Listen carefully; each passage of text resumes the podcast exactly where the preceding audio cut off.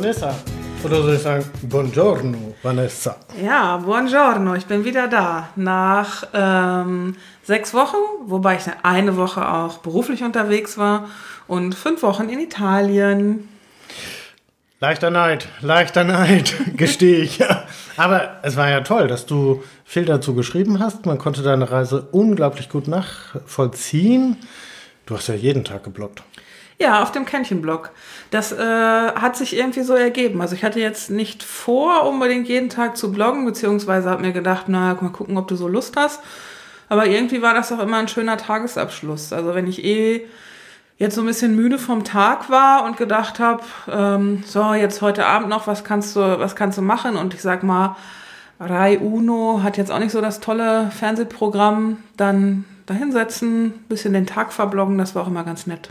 Mhm, das war toll. Und ich habe dann auch anhand der Kommentare gesehen, äh, da haben schon ganz viele immer gelesen und zugeguckt und auf die nächste Folge gewartet. Toll, ja, oder? Ja, ich fand's auch cool. Also hätte ich jetzt nicht gedacht. Ich habe auch relativ viel Feedback bekommen, so per Mail oder in den Kommentaren. Haben sich schon etliche Leute gemeldet, teilweise auch noch Tipps abgegeben. Ähm, zwei Leute haben mich sogar eingeladen, bei ihnen zu wohnen. Das habe ich dann auch gemacht. Das war auch super. Äh, an dieser Stelle Gruß äh, an Marion und Gruß an Ursula. Vielen Dank nochmal. Das war echt super. Äh, zum einen natürlich da zu wohnen, aber auch ja, das vor Ort einfach nochmal noch mal anders kennenzulernen. Und das Bloggen war einfach auch nett, weil wenn man alleine reist, ähm, hat man ja nicht so viele Möglichkeiten, so die Gedanken zu teilen. Und das war beim Bloggen dann doch immer so ein bisschen möglich, mal mh, mm, auch noch, noch eine andere Art in Kommunikation zu treten. Ja. So, ganz alleine, einfach nach Italien. Du traust dir ja was zu. Ja, das ist auch dann das heutige Thema. Das haben wir dann mal zum Thema genommen, ne? Genau. Wollen wir erst Housekeeping machen? Ja, wir machen Housekeeping. Also, zu unserem letzten äh, Podcast, wie sage ich es dem anderen, beziehungsweise zu unserer letzten Folge, hat sich die Lisa gemeldet, die gesagt hat, naja, äh, wenn man einen Konflikt hat mit jemand anderem, die eigentlichen Probleme beginnen ja, wo man auf Menschen trifft, denen das alles Schnuppe ist, was man ihnen also sagt und die Kontaktversuche, die man ihnen entgegenbringt und die einfach weiter ihre Schiene fahren hat sie geschrieben. Es gehören ja immer mindestens zwei dazu, die bereit sind, sich zu einigen oder eben an sich zu arbeiten. Da hat die Lisa völlig recht. Äh, aber da gibt es ja dann auch äh, das wunderbare Wort der Konsequenz. Wenn man dann irgendwann erkennt, das ist, da ist jemand überhaupt nicht bereit, dann muss man sich manchmal auch von Menschen trennen. So ist das. Ja, so ist das. Also ähm, die, als Stufe davor sehe ich immer, einer muss halt schon anfangen, den Schritt auf den anderen zuzugehen.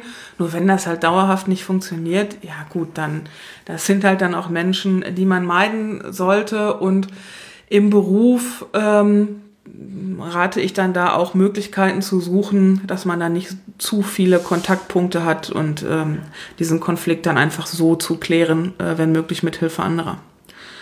Genau. Und dann haben wir, jetzt haben wir, glaube ich, äh, ja, unsere, das ist unsere vierte Folge. Ja. Aber es gab doch nochmal die Frage, warum der Name und warum der Name so?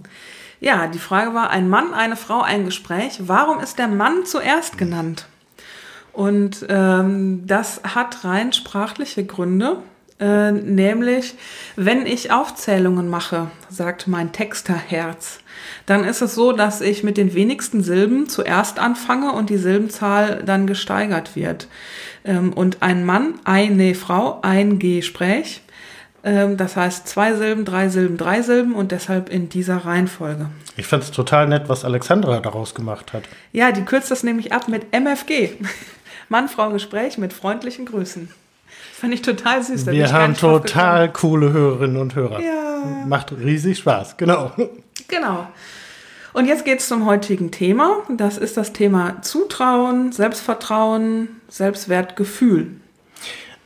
Wir kommen noch mal ganz kurz darauf zurück, warum wir drauf gekommen sind, weil du ja in Italien auch darauf mhm. angesprochen bist. Ganz alleine als Frau mit dem Auto, Urlaub erleben, ein bisschen Abenteuer, war schon auch dabei. Und dann haben die Leute ja. gesagt, boah, traust du dir das zu? Ja, 5.500 Kilometer einfach mal so loszufahren und durch die Gegend zu fahren. Und es hatte immer zwei Komponenten. Zum einen dieses, du traust dir das zu, alleine 5.500 äh, Kilometer durch die Gegend zu fahren mit dem Auto in unbekannte Regionen ins Ausland. Und manchmal mit dem Zusatz, und das als Frau. Alleine. Und ich habe das gar nicht so empfunden. Mhm. Also äh, es war schon so, dass ich natürlich vorher Respekt hatte. Also ich habe selten wirklich Angst. Ich habe dann eher Respekt. Und ich wusste ja auch nicht, was mich erwartet, aber ich hatte die erste Station gebucht und habe gedacht, naja, pff, ja, fährst halt irgendwie über den Brenner und das, ähm, du kannst Auto fahren und was soll das jetzt irgendwie anders sein? Und ich spreche auch die Sprache. Und ja, wenn man dann mal angefangen ist und den ersten Schritt gegangen ist und da ist und in der Situation ist, stellt man fest, dass man die ganzen Gedanken, die man sich vorher gemacht hat, eigentlich alle völlig irrelevant äh, sind, weil äh, das ist, ja, es ist nicht groß anders als hier. Weder das Autofahren äh, und wir, ich meine, wir haben heute Navi, wir haben Google Maps, man kommt immer irgendwo an, man geht selten verschollen und ähm, selbst da, ich hatte ja eine, eine Reifenpanne in der Nähe von Rom, weil ich da ja im Dunkeln in, ein, in das Schlagloch des Todes gefahren bin und die Felge im Eimer war und zwei Reifen vorne. Ja, gut, ja, ist scheiße, ne? Aber äh, andererseits, man hat hier heutzutage Mobilitätsgarantie und weiß ich nicht was, dann rufst du halt eine Nummer an und dann denke ich, ja, dann schicken die schon wen. Und selbst wenn ich das nicht gehabt hätte, dann denke ich mir, ja gut, dann gehst du da halt irgendwo ins Dorf und dann gehst du zum Bäcker und dann sagst du dem, mein Auto steht da, hat eine Panne, kennst du wen? Also was, was kann ich machen? Und dann wird der sagen, ich meine, wie ist das auf dem Dorf? Äh, der wird auch sagen, ähm, ja, ich kenne da keinen, aber geh mal da hinten drüber zu dem Luigi, der führt da das Eisenwarengeschäft, sein Bruder, der hat eine Werkstatt und ja, so kommt man dann halt auch irgendwie zurecht. Ne? Also, wenn wir das haben wunderbar lesen können, das hat alles geklappt. Ja, ja, das hat alles geklappt. Da kam dieser Abschleppwagenfahrer, dieser kleine Mensch und hat äh, dieses Auto aufgeladen und dann, äh, es war übrigens so, ich bin ja 5.500 Kilometer gefahren und ich habe diese 20 Kilometer von Montefiascone nach Viterbo auch ein wenig genossen, weil es waren die einzigen 20 Kilometer, die ich nicht selber fahren musste, wo ich einfach mal aus dem Fenster gucken und die Landschaft bewundern konnte. Hm. Man muss die Dinge halt auch positiv sehen. Genau, aber es hat natürlich ganz viel damit zu tun, äh, du hast das vorhin schon mal erwähnt, dass du dafür das erforderliche Selbstvertrauen hattest. Und ja. Das ist ja das, was andere Menschen dann wieder verwundert hat. Wann traut man jemandem was zu? Und warum traut man jemandem was zu? Und was traut man sich auch selber zu? Ja, genau. Und da wundert mich halt, dass ähm, viele Leute sich das nicht zutrauen oder viele Leute sich etliche Dinge nicht zutrauen, wo ich oft denke, ja, gut, ähm, wäre ich jetzt auch ein bisschen unsicher, aber ich mache das dann einfach. Ähm, wenn man das, ich weiß nicht, woher das kommt, aber wenn man das öfter tut, dann entwickelt sich das vielleicht, dass man halt, dass man dann auch merkt oder dass ich dann merke, ähm, ja, so richtig viel kann nicht passieren. Also ich überlege mir natürlich auch vorher, was kann so als Worst Case äh, passieren. Ich habe geguckt, ob meine Krankenversicherung da gilt und so, weil ich denke, naja, du kannst Zahnschmerzen kriegen, du kannst irgendwie äh, dir ein Bein brechen und so. Ja, natürlich kann das irgendwie passieren. Ne? Aber das Risiko ist ja dann doch relativ gering, als dass mehr passiert, als hier auch passieren würde. Und ähm, ich finde es immer wichtig, so die Situation für sich objektiv einzuordnen. Ähm, ist das jetzt sch schlimm? Irgendwie äh, in der Situation, in der ich mich befinde, auch wenn ich eine Reifenpanne habe. Ja, das ist irgendwie misslich, das ist doof, aber was ist denn wirklich passiert? Ja, und da st stellt man halt schnell fest, es ist jetzt nicht wirklich was passiert. Ne? Da gibt es jetzt alles irgendwie eine Lösung für und ähm, ich glaube, es ist wichtig, dass man sich selbst so als aktiv und handlungsfähig erlebt. Also sofern man selbst immer noch Handlungsmöglichkeiten in einer Situation hat, ist man der Situation ja nicht ausgeliefert, sondern dann kann man sich sammeln, dann kann man überlegen, dann kann man äh, gucken, welche Optionen hat man und kann sich für eine Option entscheiden und tut es dann. Also ich glaube, richtig Angst äh, macht es dann, wenn man das Gefühl hat, dass man selbst nicht handlungsfähig ist und ja, keine Selbstwirksamkeit spürt. Also sobald du Selbstwirksamkeit spürst, merkst du, ich kann etwas bewegen und habe die Dinge in der Hand. Und äh, das gibt dann auch Vertrauen und das führt dann auch nicht zur Hilflosigkeit. Ist es denn nach deiner Erfahrung dass Angst, dass andere Menschen vielleicht nicht so handeln wie du? Was ist das mit diesem Zutrauen und Selbstvertrauen? Äh, müssen wir dann nochmal über Angst reden? Ähm hm, ich weiß nicht, ob das wirklich Angst ist, weil ich tue mich mal mit dem Begriff Angst schwer. Angst ist für mich wirklich etwas Urwüchsiges. Also Angst ist für mich etwas, ähm, sind zum Beispiel auch irrationale Ängste.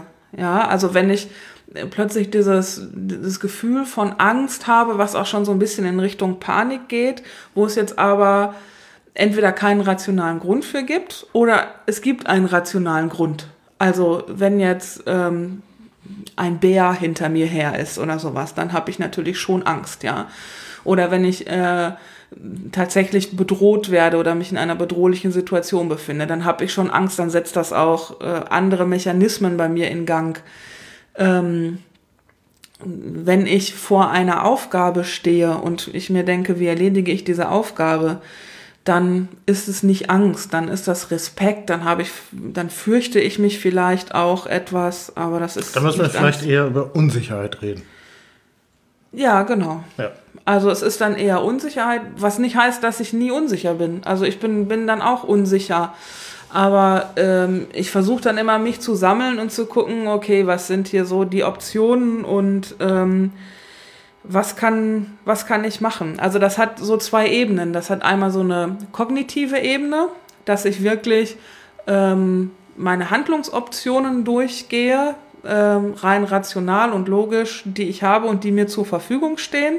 Also auf welche Ressourcen greife ich zurück? Ähm, ich kann die Sprache sprechen, ich kann Auto fahren, äh, es ist mitten am Tag, ich habe ein Telefon und kann telefonieren, kann mir Hilfe holen, also solche Sachen. Ähm, und das andere, das ist eher so meine emotionale Ressource, die ich habe, mh, mm, über die ich dann so dahin komme, ja, was kann ich denn und wie fühle ich mich in dieser Situation? Und das versuche ich dann schon zu reflektieren und mir zu sagen, okay, ich bin jetzt schon unsicher, aber das, ich finde, das bedingt sich immer so. Also dieses Affektive und dieses Kognitive. Eigentlich ich vergleiche das mal mit, mit einigen Reisen, die ich unternommen habe, die allerdings auch schon wieder lange, lange her sind. Aber ich kann mich an, an einige Reise, eine Reise ganz besonders erinnern, äh, über 25 Jahre her, da ging es nach Russland. Ja, Russland, da war ich ja auch schon. da wusste ich aber überhaupt nicht, was auf mich zukommt. Und ich musste gerade schmunzeln, als du das erzählt hast, weil es gab noch keine Handys, es gab noch keine äh, Möglichkeit, man konnte ein bisschen recherchieren, aber es gab noch nicht mal ein Internet. Also insofern ganz andere Voraussetzungen. Die Frage ist aber ja, äh, was wir grundsätzlich, äh, und trotzdem haben wir uns das alle zugetraut. Ja, Der einzige ja Unterschied war, wir waren in einer Gruppe. Ja, es gab Landkarten, du konntest auch Leute fragen, es gibt Stadtpläne, es gibt Fahrpläne und also es ist ja nicht so, dass es nichts gab. Es war halt jetzt nicht sofort immer verfügbar, aber du hast ja schon auch äh, Ressourcen gehabt. Und das hat super funktioniert. Also das war toll. Ich bin übrigens ähm, mit 16, glaube ich, alleine in Moskau auch äh, Metro und U-Bahn gefahren. Also ähm, Gruß an meine Eltern. Echt cool, dass ihr das irgendwie zugelassen habt. Und ähm, ja, das war jetzt auch, also ich habe mich dann natürlich auch unsicher gefühlt. Das war natürlich schon eine äh, Herausforderung für mich. Aber vielleicht kommt es daher, dass ich jetzt so dieses Zutrauen habe, wenn du irgendwie mit 16 alleine durch die Moskauer Metro rennst. Aber ich konnte die Schrift lesen, du weißt, wo du hin musst, du kannst dich orientieren. Und ähm, ich glaube, wenn man das gemacht hat, ähm, was ja auch Angst macht, ist irgendwie das Fremde und die anderen Leute. Aber wenn man das mehrmals erlebt hat, die anderen Leute sind ja immer sehr hilfsbereit. Also oft auch hilfsbereiter als in Deutschland, wenn du in andere Länder fährst. Du kannst ja wirklich ähm, jeden fragen, der über die Straße läuft. Und wenn der jetzt gerade nicht deine Sprache spricht, dann geht's irgendwie mit Händen und Füßen. Oder wenn der sich nicht verständigen kann, dann sprichst du den Nächsten an. Aber es findet sich immer sehr schnell jemanden, ähm, der dir Auskunft gibt und der dir helfen will. Und nicht nur das, irgendwann sitzt du dann beim Tee mit dem zu Hause und so. Das passiert dann immer schneller, als man so denkt. Äh, deswegen, ich glaube, man darf einfach nicht die Angst haben, andere Leute anzusprechen und die, äh, die Angst haben, um Hilfe zu bitten. Weil wenn man nicht das Zutrauen hat, das Selbstvertrauen hat, andere um Hilfe zu bitten, dann hat man auch generell ein Problem mit dem Selbstvertrauen. Und das ist ja genau das, wo wir auch sag mal, ein bisschen drüber reden wollen. Die Frage ist ja, äh, was gehört eigentlich zu einem gesunden Selbstvertrauen äh, und was gehört dann aus diesem Selbstvertrauen, so wie du es gerade beschrieben hast, um dann anderen Menschen etwas zuzutrauen. Mutig zu sein, denke ich, oder? Ja, mutig zu sein und auch die Ursachen für Erfolg und Misserfolg dann richtig zuzuordnen. Also rein psychologisch nennt man das Attribution, also Zuschreibung. Und ähm, ich kann Dinge auf verschiedene Art und Weisen Ursachen zuschreiben. Das sind einmal ähm, stabile Gründe. Also ein stabiler Grund ist zum Beispiel, ich bin einfach ein geiler Typ und das war immer so, das wird immer so sein und deswegen habe ich Erfolg. Ja, das macht manche Leute dann so. Ähm, du lachst, das macht dann manche Leute, dass sie sich dann auch selbst überschätzen, aber das ist an sich erstmal sehr gesund. Mhm. Oder wenn man aber, es ist weniger gesund, wenn man Erfolg äh, instabilen Gründen zuschreibt, dass man sagt, ja, also da hatte ich jetzt einfach mal einen guten Tag, ähm, aber eigentlich tue ich da mich mit schon schwer und kann das nicht. Ja, das ist instabil. Und dann gibt's noch ähm, intern, internal und external, dass ich das zuschreibe, dass ich sage, der Grund für den Erfolg liegt in mir selbst, an meinen Fähigkeiten oder der liegt an äußeren Umständen. Das wäre zum Beispiel, äh, schlimm wäre zum Beispiel, wenn ich Erfolg äh, attribuiere, indem ich sage, ja, also das war einfach so, die Aufgabe war halt auch leicht gestellt. Da haben sie einfach eine leichte Aufgabe ausgesucht. Dann hatte ich auch noch einen guten Tag, deswegen hat es diesmal geklappt. Ja, eigentlich musst du sagen, ähm, naja, das war schon eine schwierige Aufgabe, aber ich bin halt einfach ein geiler Typ und kann das lösen. Ja. Und äh, das Gleiche ist es natürlich andersrum, wenn du Misserfolg hast, ist es natürlich besser, das ähm, so zu attribuieren, ähm, als äh, dass du genau Misserfolg dann wiederum instabil und external äh, zuweist, dass du sagst, ähm, ja, also das, eigentlich kann ich das, aber das war wirklich unglücklich ausgewählte Aufgabe und ähm, das habe ich, normalerweise kriege ich auch die hin, aber heute ging es mir auch nicht gut und deswegen hatte ich da jetzt nicht Erfolg. Also das kann man so ein bisschen für sich auch trainieren. Also dass man das hinterfragt, wie ordne ich eigentlich Erfolg und Misserfolg zu und dann mal ganz bewusst zu gucken, äh, kommen da nicht halt auch andere günst, für mich günstigere Faktoren in Frage, warum ich jetzt Erfolg habe oder auch Misserfolg hatte. Mhm. Ich fand das ganz spannend, so mm, in der Vorbereitung äh, auf unsere heutige Folge habe ich jetzt äh, mal wieder nicht so den wissenschaftlichen Ansatz gewählt, weil mich tatsächlich auch interessiert hat, wie andere dazu stehen. Also wie entsteht auch zum Beispiel Vertrauen? Mhm. Wie kann man Vertrauen aufbauen? Äh, weil ich glaube, dass das die wichtigste Voraussetzung ist, um auch anderen etwas zuzutrauen. Und wir haben ja auch in den anderen Folgen schon darüber gesprochen, wie wichtig das heute ist, wenn wir anders zusammenarbeiten wollen. Da hast du eine ganz interessante Theorie, ne? was das äh, mit Vertrauen und ähm, wie ich anderen vertrauen kann, wie, dass ich mir auch selbst vertrauen kann. Ja, grundsätzlich äh, kann ich das für mich natürlich erstmal so beantworten, dass ich sage, ich habe erstmal grundsätzlich, wenn ich Menschen kennenlehre, äh, ein unglaublich großes äh, Grund- und Urvertrauen ihnen gegenüber. Also mal ein bisschen Sympathie vorausgesetzt, aber dann denke ich eigentlich immer, ach, der oder die wird schon irgendwas können. Ich ja, weiß dann in dem Moment noch gar nicht genau, was sie wirklich können, Aber äh, es ist so dieses Grundvertrauen, wo ich erstmal Menschen freundlich gegenüber trete, mit ihnen ins Gespräch kommen will und sich dann im Laufe der Zeit auch rausstellt, was sie wirklich können. Aber, und das habe ich auch äh, mit Teams zusammen erlebt, äh, hat es immer Spaß gemacht, sich gegenseitig etwas zuzutrauen und dann auch Dinge in Angriff zu nehmen, die man vorher nicht konnte. Ja, da muss aber dann auch Raum für sein. Also da muss das Zutrauen auch da sein, sowohl der Leute in sich selbst als auch des jeweils anderen in den anderen, dass äh, man sich auch zutraut und dem anderen zutraut, halt diese neuen Dinge auch anzupacken. Genau, und dann fand ich sie jetzt wirklich spannend, äh, weil ich einen sehr, sehr interessanten Blogbeitrag von einem Ernst Holzmann gefunden Den habe. Den verlinken wir dann auch. Den werden wir in den Show Notes verlinken. Und da hat er mal aus den Buchstaben des Wortes Vertrauen heraus ähm, so, so grundsätzlich die paar Punkte skizziert. Und da habe ich, das, äh, hab ich das gelesen und gedacht, wow, super, gut zusammengefasst. Wollen wir es mal zusammen buchstabieren? Ja, V für? Ist dein Buchstabe. Oh, v für Verlässlichkeit und Verschwiegenheit. Ja, finde ich, ist schon mal Verbindlichkeit, Verlässlichkeit. Äh, es sind Voraussetzungen, dass der andere mir vertrauen kann. Ja, und Verlässlichkeit, finde ich, zeigt sich noch mehr in den Taten oder eigentlich nur in den Taten als in den Worten. Weil das ist auch das. Ähm, Problem, äh, was sowohl in Beziehungen auftaucht, aber was ich in meiner Arbeit dann durchaus auch ähm, Führungspersönlichkeiten sage, das muss, Worte und Taten müssen übereinstimmen. Also das eine sagen und das andere tun und das passiert immer noch viel zu oft und vor allem auch in den kleinen Dingen und das ähm, ja, das macht viel Schaden. Schreibt er aber auch dazu. Wenn man das liest, ist das super. Das nächste Buchstabe ist E, Einsatz und Erfahrung. Heißt für mich einfach, einfach mal machen.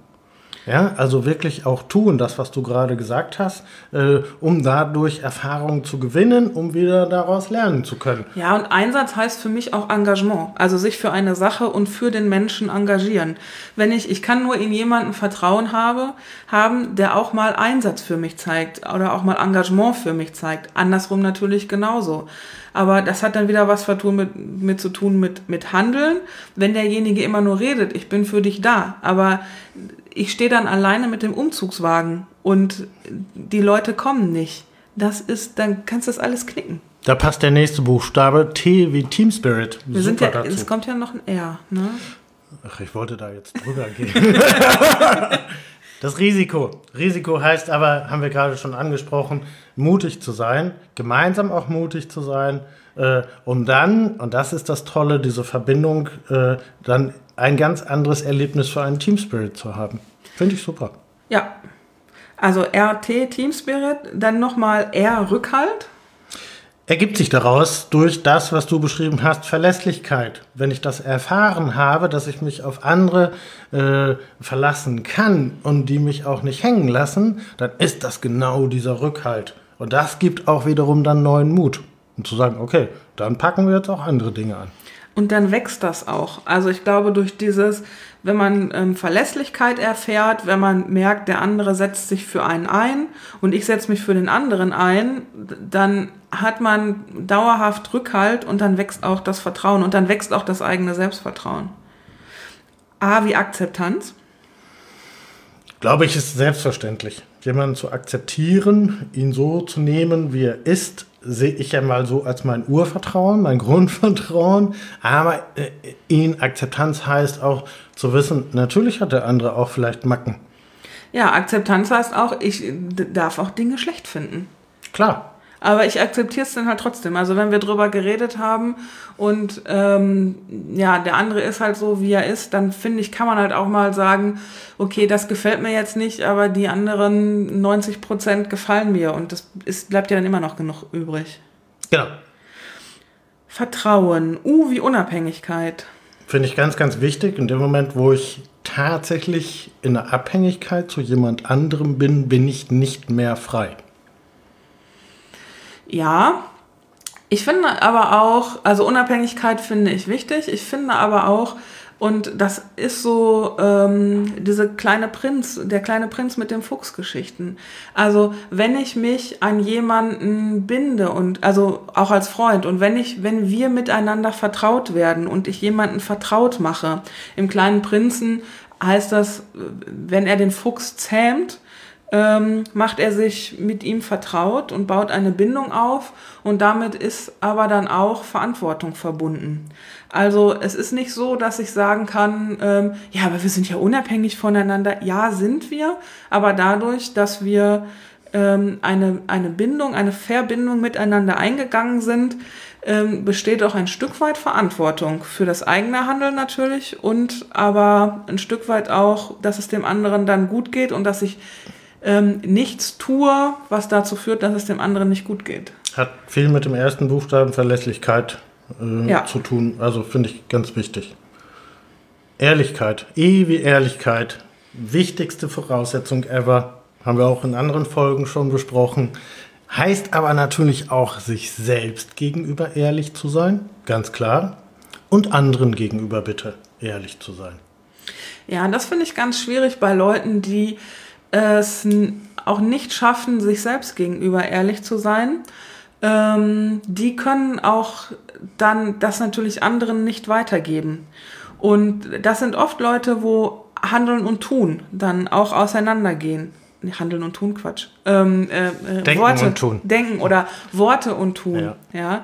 Worte und Handeln. Leute, die dann sagen, sie machen A, machen dann aber B. Und ähm, manche machen das bewusst, manchen ist das aber gar nicht mhm. bewusst. Das heißt, ähm, die sind sich selbst gegenüber auch nicht ehrlich. Die wissen nicht, was sie wollen oder sie machen sich selbst etwas vor und indem sie es dann nochmal laut den anderen sagen, wird es aber nicht wahrer. Also sie handeln dann immer noch anders, als ähm, sie das dann sagen. Das ist ganz schwierig. Aber in unserem Fall kann man ja ganz wunderbar auf unsere letzte Folge zurückgreifen. Äh, wie sage ich, unangenehme Dinge. Ja. Also das ist hier wie in einem Guss alles aufeinander abgestimmt. Und dann passt das Wörtchen, äh, der Buchstabe N zum Schluss natürlich super dazu. Nicht aufgeben. Never give up. Nee, aufgeben. Äh, also meinst du aufgeben auch in Bezug auf den anderen, aufgeben auch in Bezug auf sich selbst? Sowohl als auch. Ich glaube, dass, äh, und der Spiel jetzt, kommt jetzt in diesem Fall nicht hier vor als Buchstabe, aber der Faktor Zeit ist natürlich auch immer wieder äh, ein, ganz, ein ganz wichtiger, weil ich einschätzen muss, äh, dauert das lange. Wie lange brauche ich überhaupt, um Vertrauen miteinander oder gegenseitig aufzubauen? Das kann schon mal dauern. Ja, und es gibt auch Misserfolge. Also es gibt mit dem anderen Misserfolge, dann ist er mal gut drauf, nicht gut drauf, dann sagt er ein falsches Wort, dann waren irgendwie die Umstände schlecht, wie auch immer.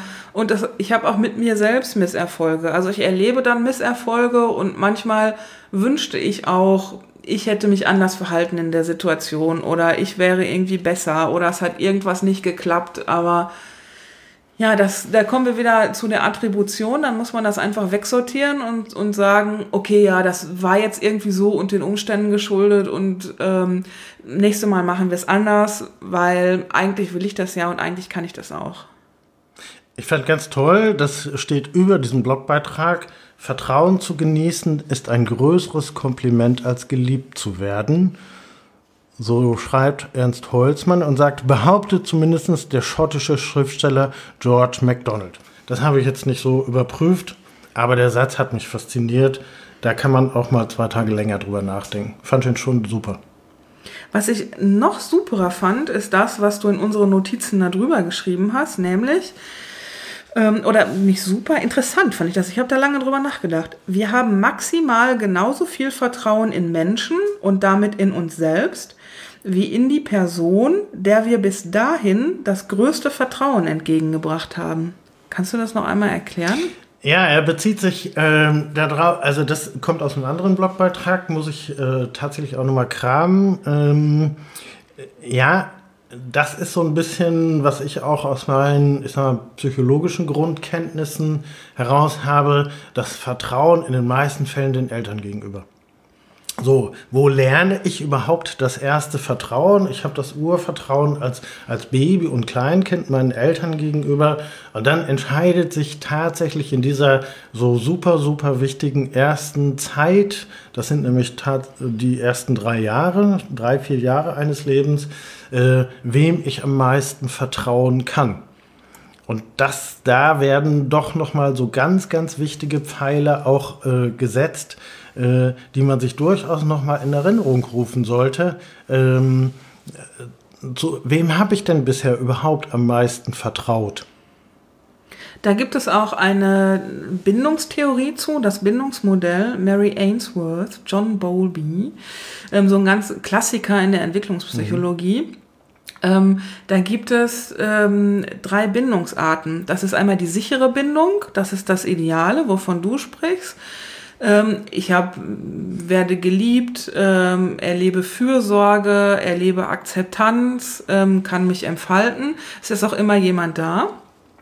Dann gibt es die ähm, unsicher vermeidende äh, Bindung. Das heißt, dass jemand nicht gut mit mir umge umgeht, ja, und ich diese Bindung ja auch möglichst vermeiden will, weil sie toxisch ist. Ähm, es geht jemand nicht gut mit mir um, jemand tut mir, jemand tut mir nicht gut.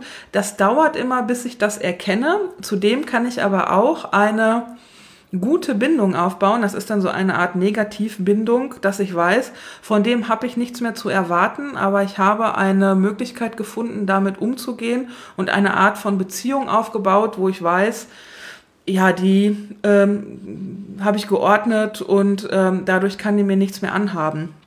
Ganz schwierig und das Schwierigste und da ähm, erwächst die meiste Unsicherheit raus, auch im späteren Lebensalter, ist die unsicher ambivalente Bindung. Wenn jemand sich mal so verhält und mal so verhält. Also wenn meine, meine Eltern ähm, mal die besten Eltern sind sehr nett, mich unterstützen und dann kippt das plötzlich. Das hat man oft bei Kindern, ähm, wo die Eltern Alkoholiker sind, psychische Probleme haben, drogenabhängig sind, also ja selber starke Probleme haben. Da habe ich mal Eltern, die sind die besten Eltern der Welt, die eigentlich dafür da sind, dass man eine sichere Bindung aufbaut und durch irgendwelche Umstände kippt das. Das kann auch eine psychische Erkrankung sein, das kann ein Suchtproblem sein und da kommt eine sehr unsichere äh, Bindung zu. Und man kann das auch auf spätere Beziehungen übertragen. Also diese Beziehung hat man ja später auch. Sei es jetzt unter Arbeitskollegen, zum Chef, das Schlimmste ist, wenn jemand nicht konsistent und berechenbar handelt. Also das sowas wie ähm, Zuckerbrot und Peitsche. Mal der netteste, ich krieg Lob und, ähm, und werde geliebt und krieg Zuneigung. Und auf der anderen Seite, aus für mich nicht erkennbaren Gründen, handelt er plötzlich völlig anders. Ist ein bisschen das, was wir vorhin schon äh, unter dem Aspekt der Verlässlichkeit äh, auch das ist ein Aspekt der Verlässlichkeit, ja. sich auf jemanden verlassen zu können. Das kann auch durchaus sein, dass jemand sagt, ja, da ist jemand streng und da ist jemand auch, äh, aber sich darauf zu verlassen, der fährt immer die gleiche Linie, weil er ein in sich ruhender Mensch ist. Und diese Unsicherheit, so wie du sie gerade beschrieben hast, ist ein ganz großer Aspekt dazu, anderen Menschen dann nicht mehr so zu vertrauen mich hat das jetzt tatsächlich äh, auch äh, nochmal sehr ins Denken äh, gebracht, um zu gucken, okay, wie war das bei mir so, wem hm, habe ich wirklich so vertraut? Und interessant war nicht nur den Eltern zu vertrauen, sondern welche Menschen waren es später dann, denen ich sehr vertraut habe. Also für mich habe ich so mitgenommen aus dieser Lektüre für unsere diese äh, Folge, das lohnt auch noch mal häufiger darüber nachzudenken, wie wichtig Vertrauen ist in ganz vielen, nicht nur in Beziehungen, sondern auch in Arbeitsprozessen, überall da, wo ich mit Menschen zusammen bin und wo ich mit Menschen zusammen agieren will, um zu gucken, äh, einmal mehr darüber nachzudenken, wie kann ich Vertrauen aufbauen, damit wir gut zusammenarbeiten können. Ja, und ich glaube, man, dass man auch gezielt Situationen schaffen kann, in denen man Vertrauen aufbaut dass man dem anderen zum Beispiel stückweise etwas vom Aufgabenbereich überlässt. Ja, und das kann man ja kleinschrittig tun. Wenn ich da erstmal Vertrauen aufbauen möchte, dann kann ich ja kleine Schritte gehen. Dann kann ich, gehe ich einen Schritt, gucke, ob er das einhält, dann gehe ich noch einen Schritt, dann gehe ich noch einen Schritt. Also für Vorgesetzte zum Beispiel, indem ich immer dem anderen immer mehr und immer größere Aufgaben und Aufgabenbereiche und Entscheidungsfreiheit übertrage. Ich ja? würde sogar noch einen Punkt voraussetzen. Ich kann durchaus auch als Vorgesetzter durchaus anderen Leuten signalisieren, es gibt bestimmte Dinge, die ich nicht kann. Diese Ehrlichkeit. Die, die er selbst nicht kann oder ja. sie selbst nicht kann. Ja, ja genau. klar. Ja, um dem anderen zu sagen, hey, äh, mal abgesehen davon, dass wir alle mit dem gleichen Wasser kochen, aber es ist nicht so, äh, nur dadurch, dass ich Vorgesetzter bin, kann ich nicht unbedingt mehr. Das, vielleicht kann ich besser führen als andere. Aber das sollte hoffentlich so sein. Das sollte hoffentlich der Fall sein. Aber auch in diesem Fall äh, meinen Mitarbeitern deutlich zu machen, ich bin jetzt nicht, ich kann nicht alles. Ja, fachlich meist sowieso da. nicht. Eben. Also das, das ist ja auch immer der größte Fehler, wenn die fachlich beste Person als ähm, die Führungsperson befördert wird. Das funktioniert meistens nicht. Wichtig ist mir der Aspekt der Ehrlichkeit. Ja, und auch darüber im Austausch zu bleiben. Genau. Also ich kann dem anderen ja sagen, du, ich vertraue dir im Moment noch nicht so, lass uns das, hm. lass uns das bitte auch ähm, austarieren. Ich möchte dieses Vertrauen gerne aufbauen. Für mich ist das schwierig, dir jetzt im Moment ähm, zu vertrauen. Ähm, ich möchte dir aber gerne vertrauen können es ist vielleicht auch gar nicht dein Fehler, dass ich dir jetzt nicht vertrauen kann. Das hat mit schlechten Erfahrungen in meiner Vergangenheit zu tun. Und ähm, deswegen handle ich so oder lass uns gucken, ähm, wie wir dieses Vertrauen aufbauen. Also ich finde es gar nicht schlimm, da, darüber zu reden. Also ich finde es schwieriger, wenn mir jemand ähm, das nicht sagt oder wenn ich nur implizit merke, der hat, hat der überhaupt, vertraut der mir überhaupt? Wieso vertraut der mir nicht? Ja, dann lass uns doch einfach darüber reden. Dann kann ich das auch verstehen, warum der andere da jetzt ein Problem mit hat und es ist, ja, dann ist es leichter. Ich habe eine gute Idee. Vielleicht fragen wir einfach mal unsere Hörerinnen und Hörer, ähm, ob sie Ideen dafür haben, wie man gegenseitig Vertrauen aufbauen kann. Ja, das wäre dann die Frage. Was denkt ihr, wie kann man gegenseitig Vertrauen aufbauen? Ja, überrascht uns.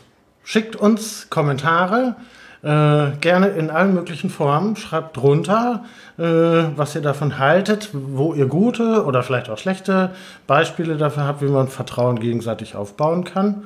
Ihr findet uns ja überall. Genau. Also im Kännchenblog geht das zum Beispiel sehr gut äh, bei draußen nur Kännchen, fraunessi.vanessagiese.de. Bei dir geht es auch. Sagst du deine Webadresse nochmal? Ja, wenn sie wieder heile ist. Ach, sie ist kaputt. Ist ein bisschen hm. kaputt. Aber Kein Vertrauen in die Technik. Ja. ja. ich kann es ja nicht alles alleine. Dann gucken wir mal einfach in, im Kännchen-Blog. Es ist, am, ist es am einfachsten, aber gerne auch per Mail. Ähm, vg.vanessagiese.de zum Beispiel. Könnt ihr auch hinschreiben, freue ich mich auch über, über Mails. Das war eine tolle vierte Folge. Das hat Spaß gemacht. Schon wieder. Ach, Christian. Hm. Ja, dann ähm, treffen wir uns demnächst zu einer fünften Folge, dessen Thema wir aber noch nicht wissen. Müssen wir noch mal einmal besprechen. Wir freuen uns auch weiterhin über Vorschläge. Ja, und dann sehen Gehen wir uns wir jetzt in ein sonniges Wochenende und oh, wünschen ja. euch einen schönen guten Tag. Ein schönes Wochenende. Tschüss.